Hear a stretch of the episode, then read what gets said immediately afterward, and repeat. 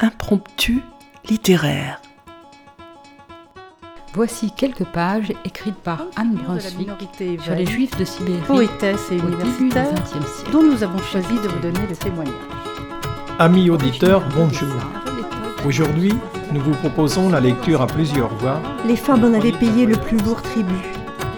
Le cas de Yissou, Pour amener un peu de légèreté dans cet univers marqué par une histoire souvent Je vous ai choisi un extrait du chapitre 9, Assise près de l'incubateur, espèce de navire miniature en on plexiglas, sélectionne la main-d'œuvre destinée aux mines, aux chantiers, aux coupes de bois. Des textes d'auteurs du XXe et du XXIe siècle viennent jusqu'à votre oreille. Écoutez.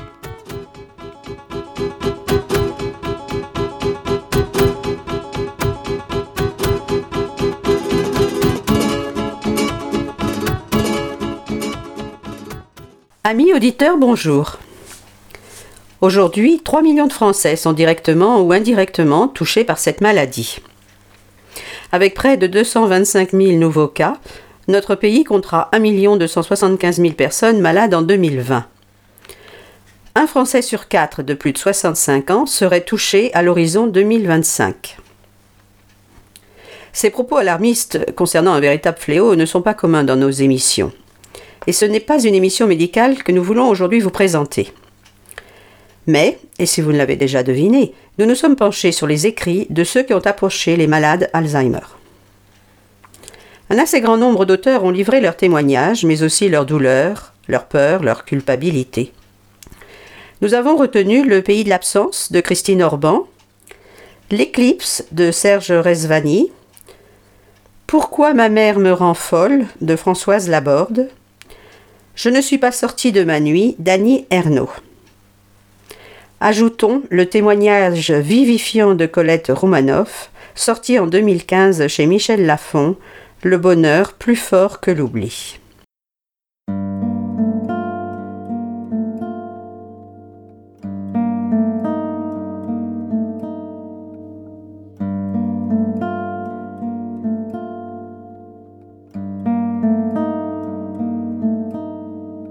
Sun sketches light through the grass. Lotus blows as I pass. Leaves rustle gently, and trees give me shade as I pass. How sweet is nature's Embrace.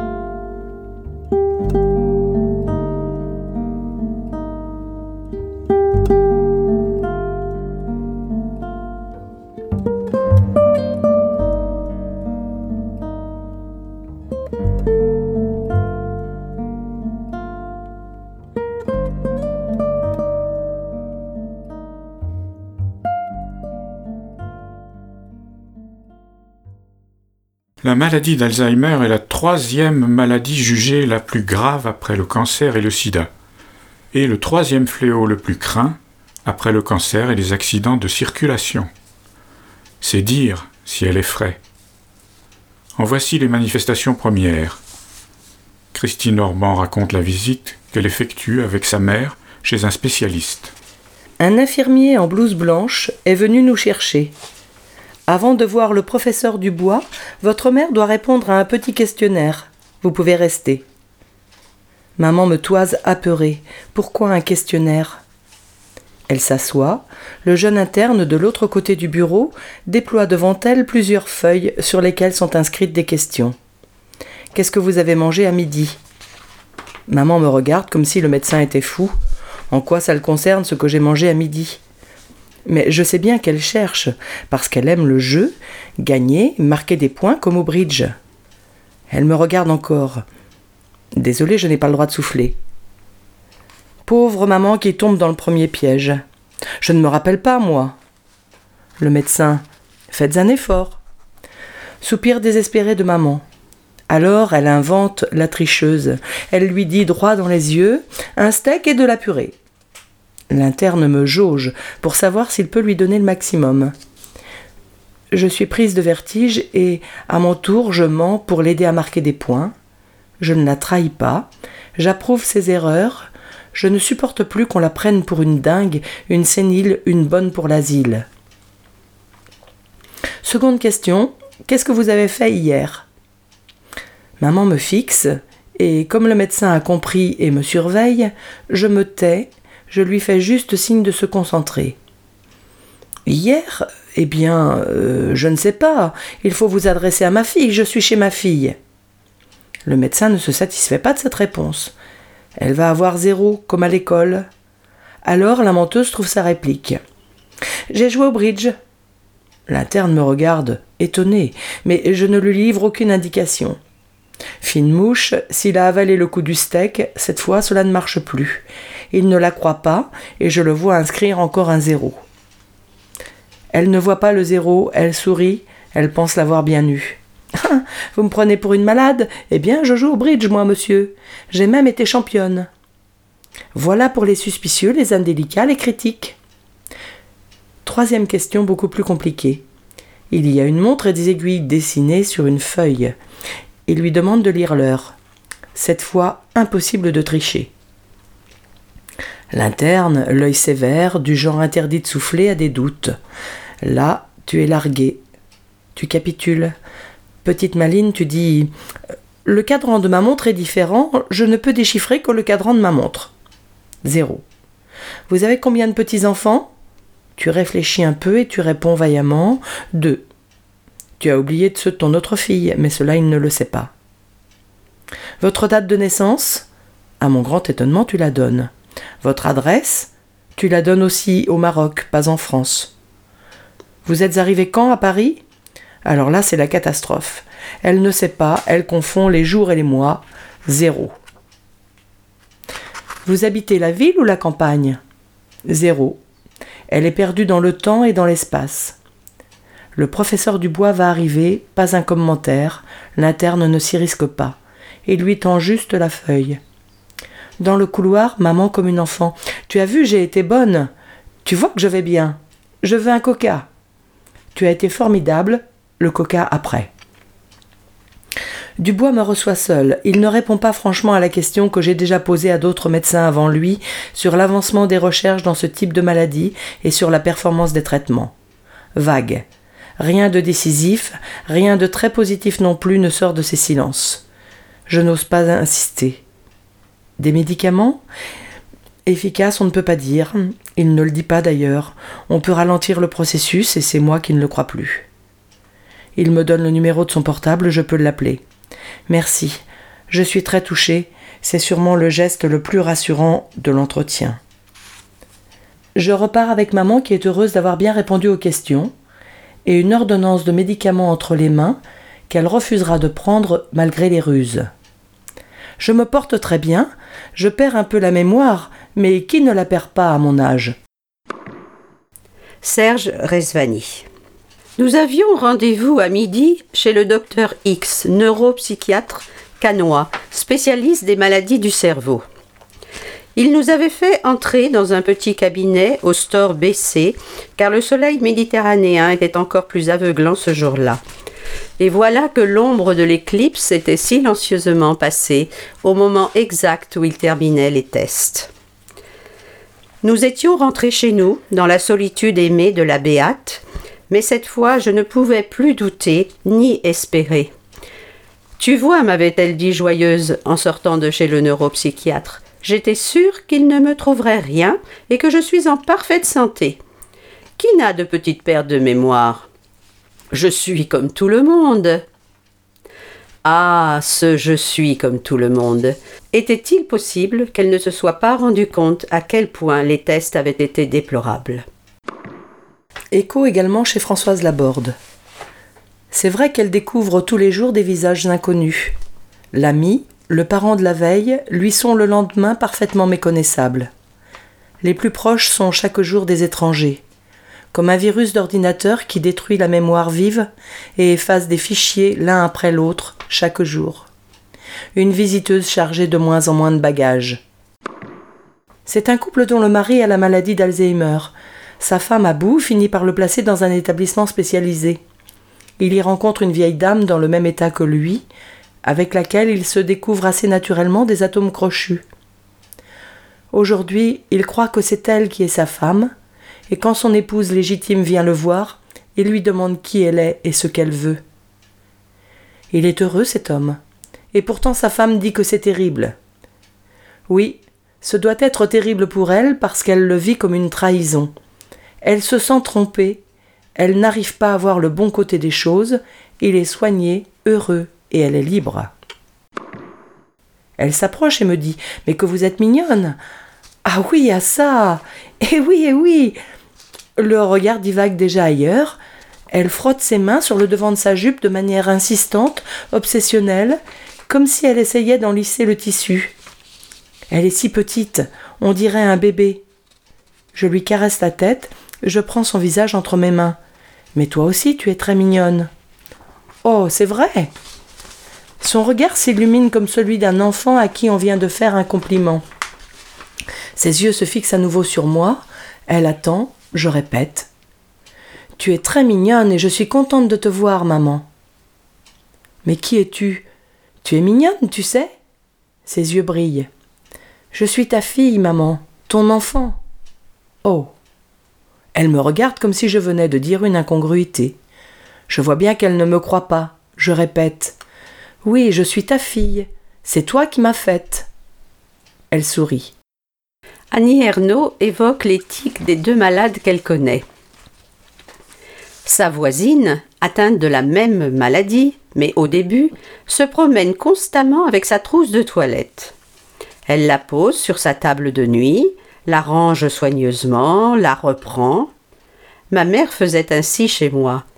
Un objet pour se rattacher au monde, un objet à soi. Sa voisine de chambre range pendant une demi-heure son placard, sortant tout, remettant tout. Que signifient ces gestes que ma mère avait aussi au début de sa maladie chez moi? Remettre au dehors un ordre impossible à trouver au dedans.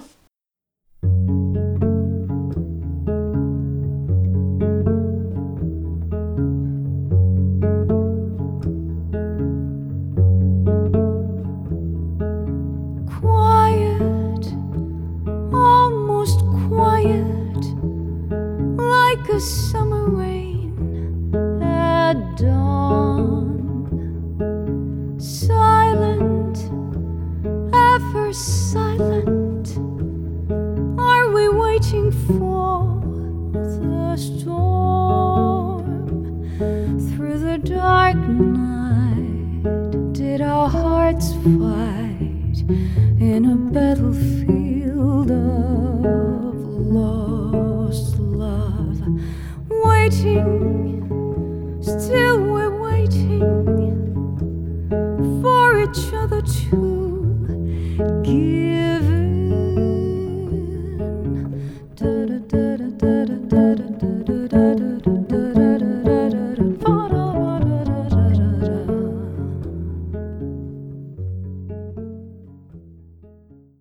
Ce sont des proches déroutés, fatigués, désemparés et malheureux qui côtoient les malades.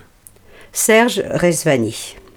Et pareil à une aiguille posée sur le même sillon, tu me demandes et me redemandes les mêmes choses, que je mette toute ma patience à t'expliquer et réexpliquer des dizaines de fois en vain, et finalement à accomplir moi-même là où tu es incapable de les accomplir, toi. Elle se trouve épatante, et à ma grande souffrance se vante de ses qualités. J'ai honte de l'écrire ici, mais je découvre sous la femme merveilleuse de nos cinquante années de vie ensemble une autre femme, bizarrement satisfaite d'elle-même. Ce serait comme si des tranches de sa personnalité tombaient, et que peu à peu apparaissait une nouvelle femme, quasi sans tête, Mais ce qu'il y a de merveilleux, et même de soufflant pour moi, c'est qu'avec les gens, elle manœuvre très adroitement pour masquer ses trous. Je la découvre très habile et presque comiquement maligne. Elle, si franche, si droite, ça fait mal. Françoise Laborde. Il me revient en mémoire, si je puis dire, un bref moment de rémission que j'ai pu partager avec elle il y a deux, trois ans. Moi aussi maintenant je mélange les dates, je me perds dans la chronologie, je deviens folle de sa folie. La mère est la mémoire de la famille. Elle est la gardienne de la mémoire passée, celle qui met en place la mémoire future. Elle est un passeur. C'est parce qu'elle reste à ce point névralgique que les enfants sont libérés. Mais quand la mémoire de la mère s'en va, il n'y a plus d'histoire, il n'y a plus de famille. Christine Orban. J'ai une mère, mais elle ne pense rien de moi. Elle ne sait pas raconter mon histoire, à quel âge j'ai marché, à quel âge j'ai parlé, ma première dent, ma première rédaction, si j'étais précoce ou pas. Je me sens orpheline. Si je n'intéresse pas maman, comment pourrais-je intéresser les autres? Parfois, maman me demande des nouvelles de mes amis de toujours. Elle se souvient des uns et des autres, et on discute devant une tasse de thé. Quelle est cette maladie cruelle qui oscille entre normalité et folie? Le professeur ne l'a pas nommée. Je lui ai raconté le choc de la mort de ma petite sœur, il m'a écouté. Est-ce qu'un choc peut faire perdre la raison? Est-ce qu'un choc peut vous perdre dans le temps et dans l'espace?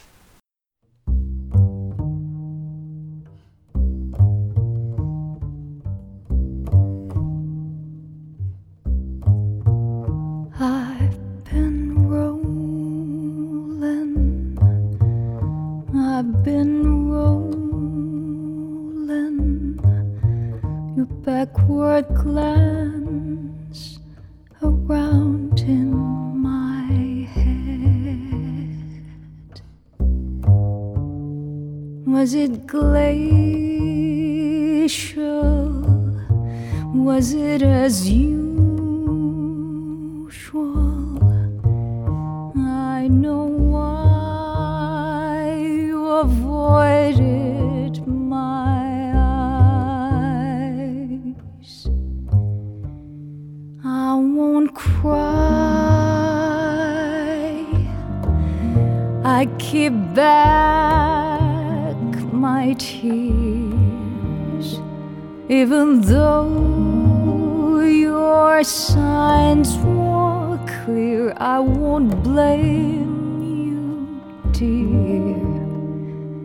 Been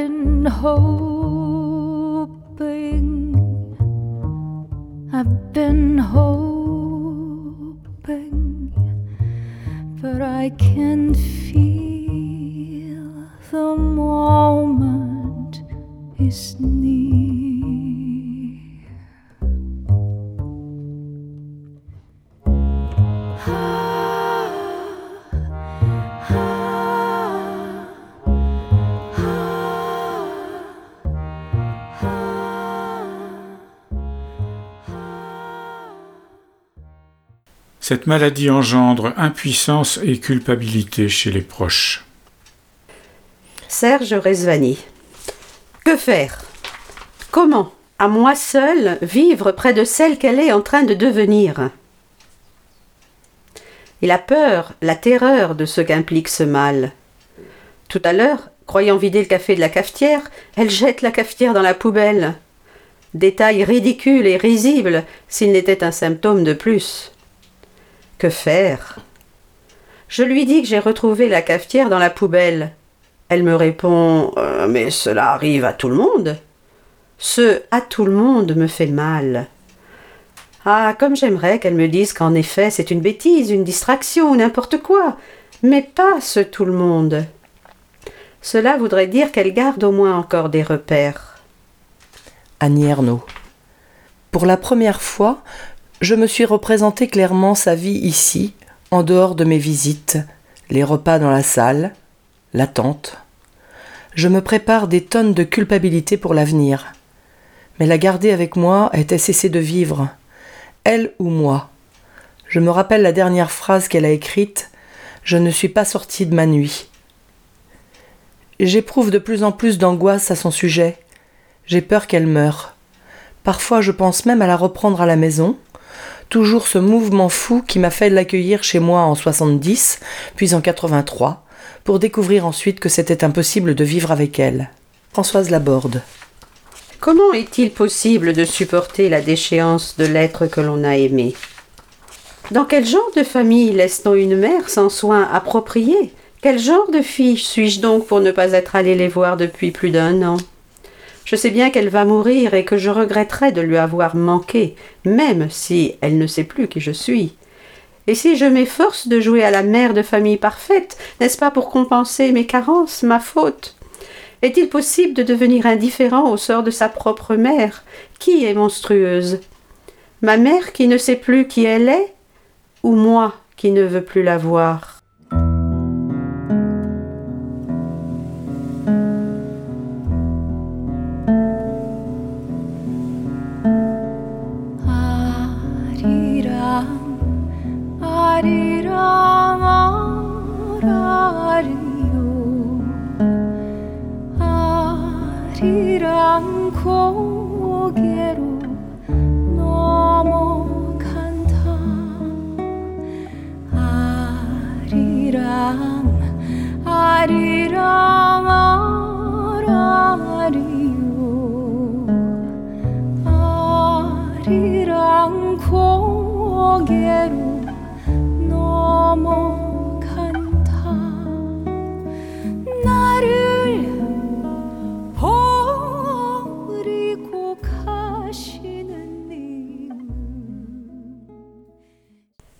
Récits à la première personne. Il y a celui de Claude Couturier, qui à 49 ans se découvre atteinte des premiers symptômes d'une maladie de type Alzheimer.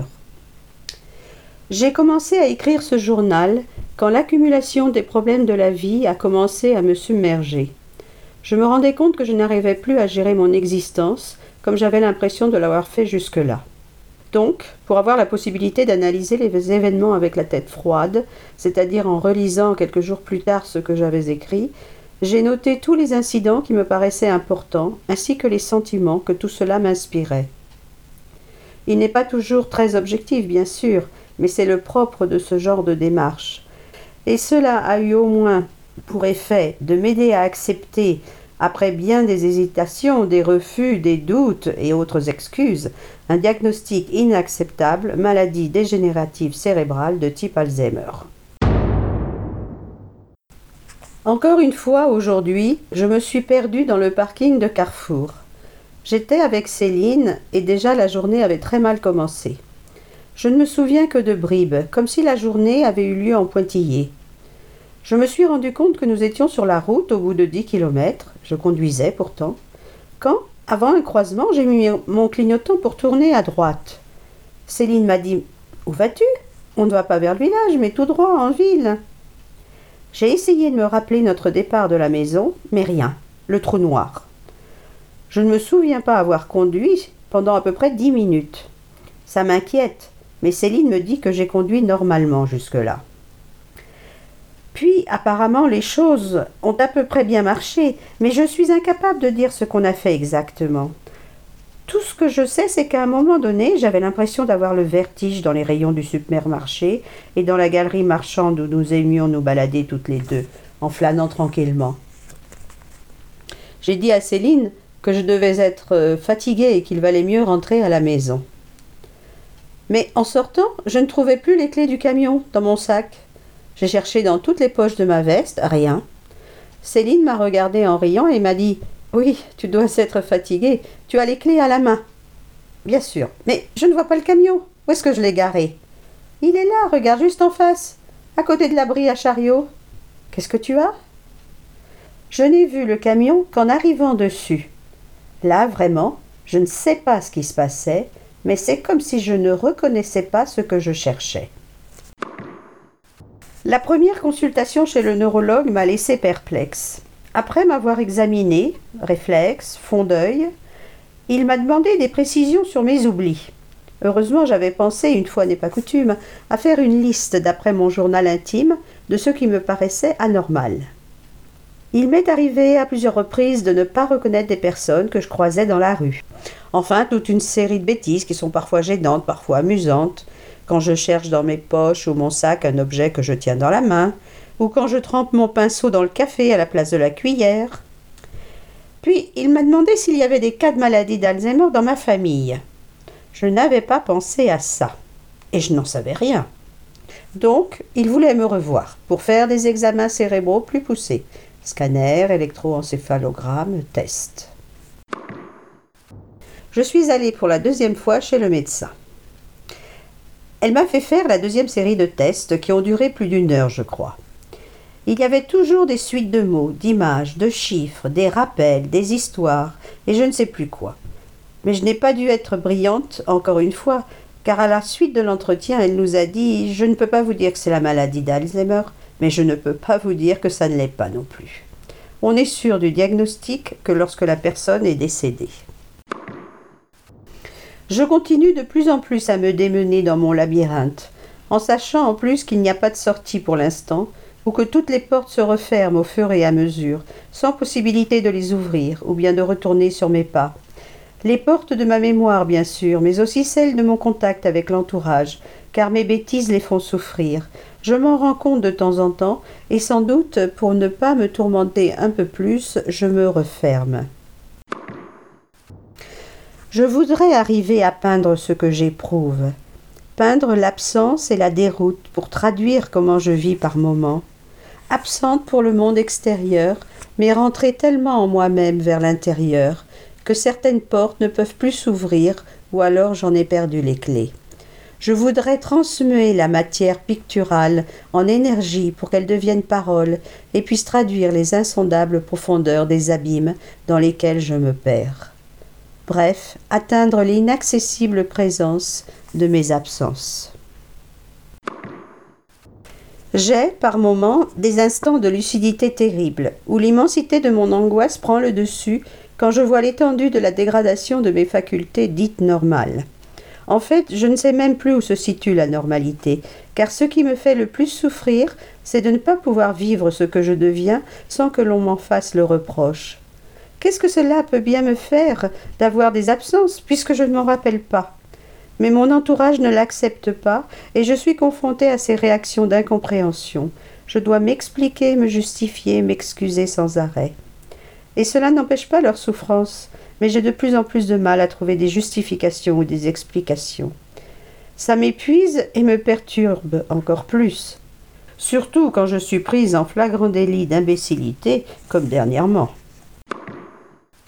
Quand le spécialiste a su, par mon mari, que j'écrivais un journal sur ordinateur, elle m'a demandé si j'acceptais de le lui faire lire, puis si j'étais d'accord pour qu'il soit publié comme témoignage, car habituellement ce ne sont pas les malades atteints par cette affection qui peuvent témoigner, puisque souvent le diagnostic a été établi trop tardivement, ou la personne effondrée ne songe même pas qu'elle puisse être encore capable de s'exprimer.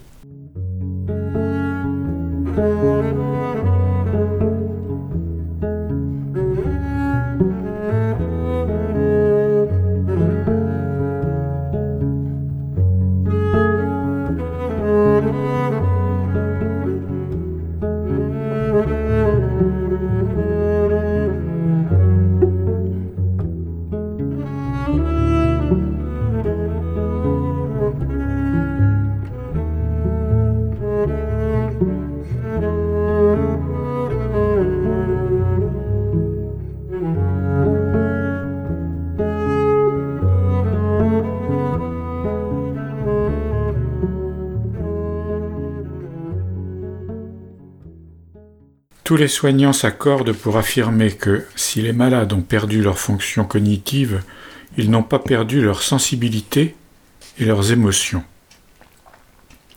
Dans de nombreux hôpitaux ou EHPAD, des ateliers de peinture ont été créés. Dans ces lieux de tendresse, de partage et de création, des vieillards apprennent à peindre. Eux que l'on croyait déjà hors du monde se révèlent intensément présents. La mémoire qui s'efface n'est pas le blanc de l'oubli. La mémoire qui s'efface n'est pas la perte de l'identité. Au-delà de l'oubli, il y a chez chacun la présence d'une vie intérieure qui bat. Je me souviens est un livre de Georges Perec, publié en 1978. C'est un recueil de bribes de souvenirs rassemblés pendant quatre années, échelonnés pour la plupart entre la dixième et la vingt-cinquième année de l'auteur. Selon la présentation que fait Pérec de cet exercice de mémoire, ces Je me souviens sont des petits morceaux de quotidien, des choses que telle ou telle année tous les gens d'un même âge ont vues, ont vécues, ont partagées, et qui ensuite ont disparu, ont été oubliées. Elles ne valaient pas la peine de faire partie de l'histoire, ni de figurer dans les mémoires des hommes d'État, des alpinistes et des monstres sacrés.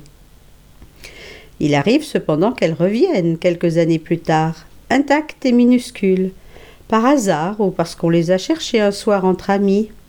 C'était une chose qu'on avait apprise à l'école.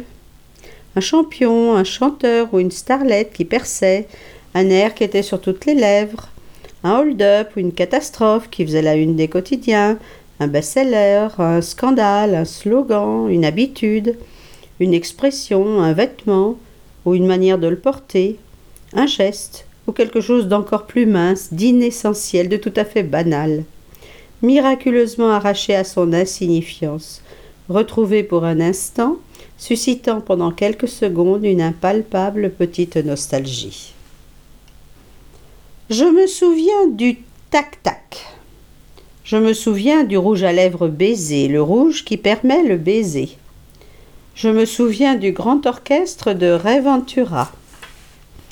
Je me souviens qu'en haut du boulevard Saint-Michel, il y avait un magasin, appelé je crois le Chanteclair, où l'on pouvait, moyennant 20 francs, écouter un disque 78 tours.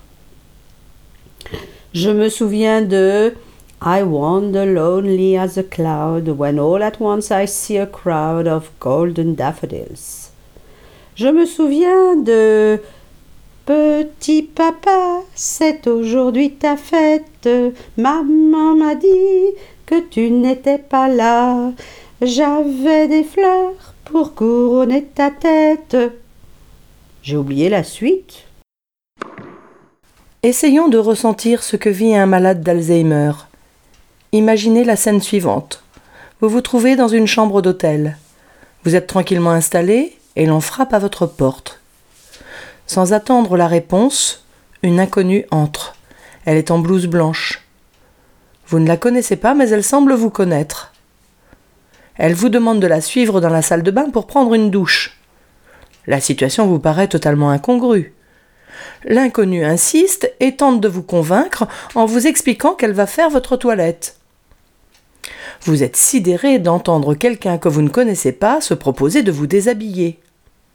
Il n'y a aucune raison de se déshabiller devant une inconnue. C'est une offense à votre pudeur. Vous vous mettez en colère et cherchez à repousser cette personne. Vous lui demandez de partir, ce qu'elle refuse. Vous la grippez pour essayer de la mettre à la porte, mais comme vous êtes fatigué et manquez de force musculaire, vous finissez par céder. Ce scénario, c'est celui que vit une personne atteinte de la maladie d'Alzheimer et qui vient d'entrer dans une maison de retraite.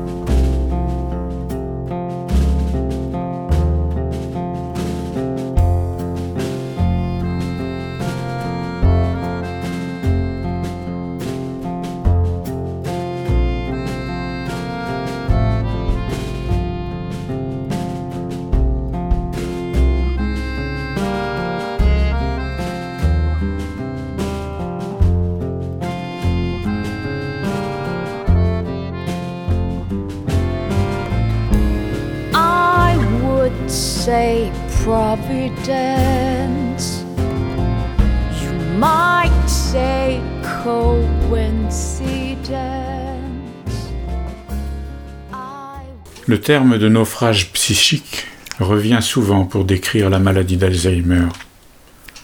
Mais cette métaphore nautique n'est-elle pas trop pessimiste? Le malade d'Alzheimer est bien un marin en difficulté, mais il a perdu son gouvernail. Il n'a pas perdu son bateau.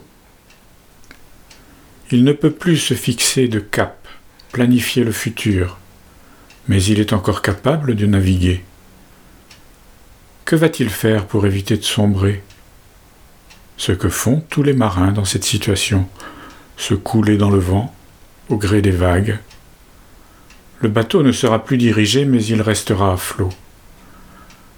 Pour le malade d'Alzheimer, rester à flot signifie plusieurs choses. Vivre au jour le jour, réinterpréter le monde en s'appuyant sur ses souvenirs anciens, ses habitudes passées, réagir aux messages que lui envoie son entourage, répondre aux sollicitations de sa vie intérieure.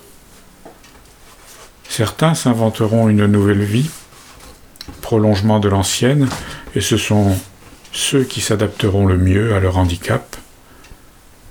D'autres laisseront s'exprimer leurs émotions, leurs envies, et parfois même leurs talents jusque-là réprimés, sous l'effet d'une désinhibition. En conclusion, ces lignes de Colette Romanoff qui introduit son témoignage si accessible et si encourageant.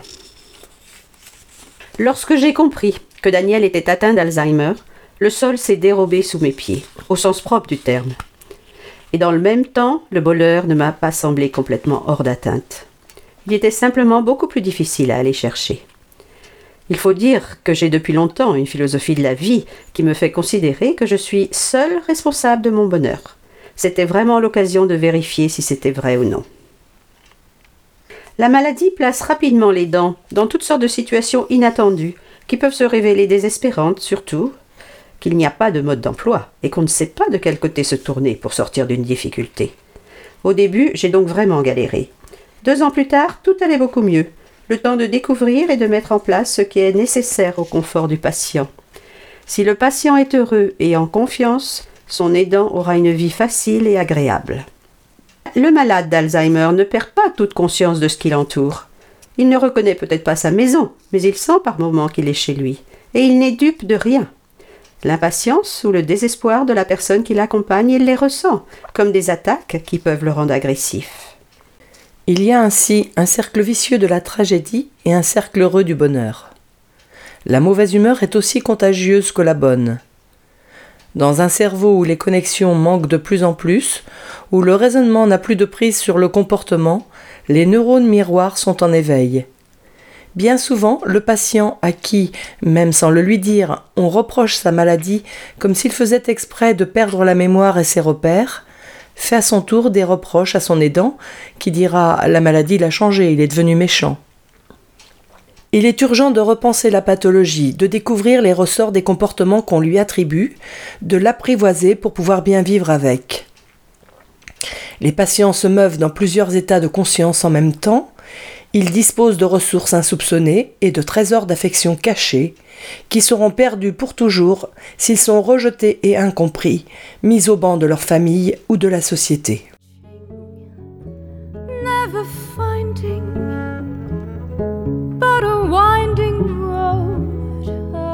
Cette émission a été préparée par Guylaine et Marie-Noël à partir des ouvrages suivants Les couleurs de l'oubli de Jean-Claude Amezen, Puzzle, journal d'une Alzheimer de Claude Couturier, La vie enfouie de Patrick de Vavrin, Je ne suis pas sorti de ma nuit d'Annie Ernaux, Pourquoi ma mère me rend folle de Françoise Laborde, Le pays de l'absence de Christine Orban, L'éclipse de Serge Rezvani. Et Le bonheur plus fort que l'oubli de Colette Roumanoff. Les pauses musicales sont extraites du disque de Yoon Sun-na intitulé Lento.